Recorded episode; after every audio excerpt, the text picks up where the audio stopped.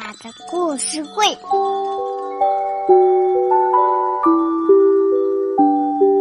爸爸的故事会。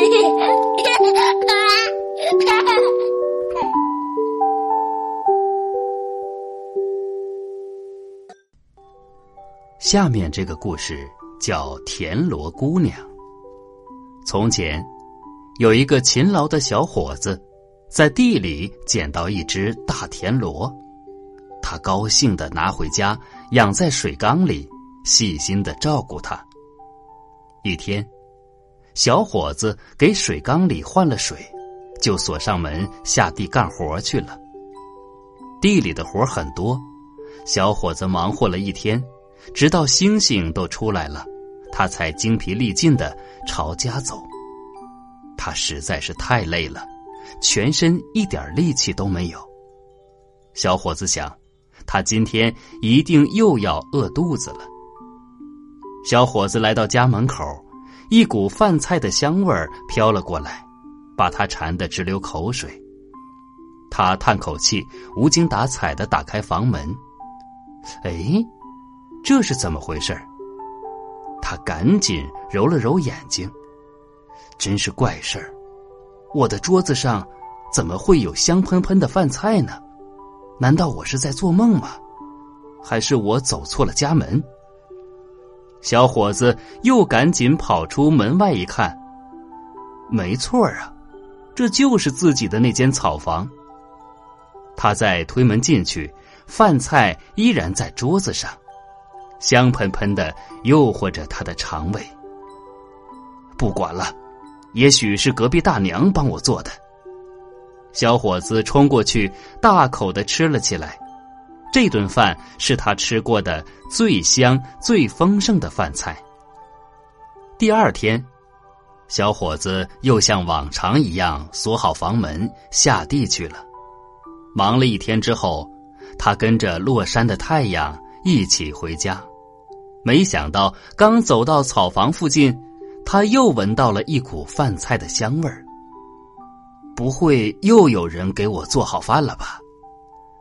小伙子心里想着，他急切的打开房门，嘿，饭桌上真的又摆满了一桌丰盛的饭菜，就连茶壶里的开水都烧好了。就这样，一连几天，小伙子下地回来都能吃到可口的饭菜。小伙子一直以为是隔壁的大娘给他做的。这天，他特地到集市上买了一只鸡送给大娘，感谢她这些天来照顾自己。我没给你做饭呢，大娘竟然比他还要吃惊。小伙子听了，吃惊的张大了嘴巴。可是附近除了大娘，就再也没人可能给他做饭了。小伙子发誓一定要把事情查个水落石出，报答这个恩人。第二天，小伙子早早的起床，锁好房门，下地去了。不过，今天小伙子多了个心眼儿，他早早的就收工，比往常早半个时辰回了家。大老远就看到自家屋顶的烟囱里冒出炊烟。他赶紧跑到屋旁，从窗户偷偷的向屋里张望。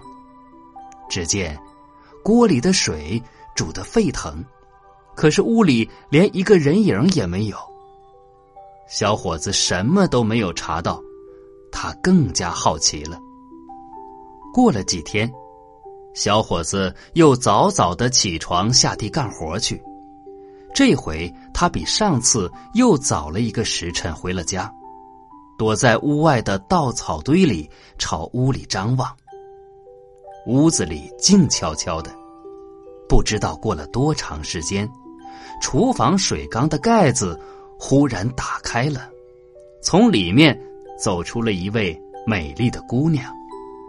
小伙子在窗外看到了，又是害怕又是吃惊。呆呆的望着姑娘发愣。那姑娘走到灶台边，唱着动听的歌，做起饭来，煮饭炒菜。不一会儿，香喷喷的饭菜就做好了。姑娘看看时间还早，她又去给小伙子打扫房间了。小伙子赶紧趁机偷偷的溜进厨房，小心翼翼的把水缸的盖子掀开一看，水缸里的那个大田螺只剩下了一个空壳。这下小伙子完全明白了，这个姑娘是田螺精。不过，小伙子一点都不害怕，因为他已经喜欢上了这个善良体贴的巧手姑娘。他拿着田螺壳，藏在背后，朝姑娘走去。谢谢你，姑娘，谢谢你天天都给我做饭。小伙子的突然出现把姑娘吓了一跳，她又着急又害羞，急忙捂着脸跑进厨房，要往水缸里跳。可是，他跑到水缸跟前一看，田螺壳没了，姑娘急得哭了起来。你在找这个吗？小伙子走过来问。姑娘看到田螺壳，一下破涕为笑。这田螺壳可是她的命根子，她要依赖这个田螺壳生存。小伙子轻声说：“我把螺壳还给你，你留下来好吗？”我是一个田螺精，难道你不害怕吗？姑娘害羞的问。小伙子回答说：“我不怕。”田螺姑娘羞答答的点点头，留了下来，不再躲进螺壳里了。不久，小伙子就和美丽的田螺姑娘成亲了。田螺姑娘做饭、织布，样样在行，周围的人都夸小伙子娶了一位勤劳善良的好妻子。但是，有一个马黄精却气得暴跳如雷，气死我了！这个穷小子竟然娶走了我的田螺姑娘。马黄精在得知田螺姑娘嫁给一个农民小伙子之后，怀恨在心，因为他早就看上了田螺姑娘，可是田螺姑娘一点儿都不喜欢他，总是躲着他。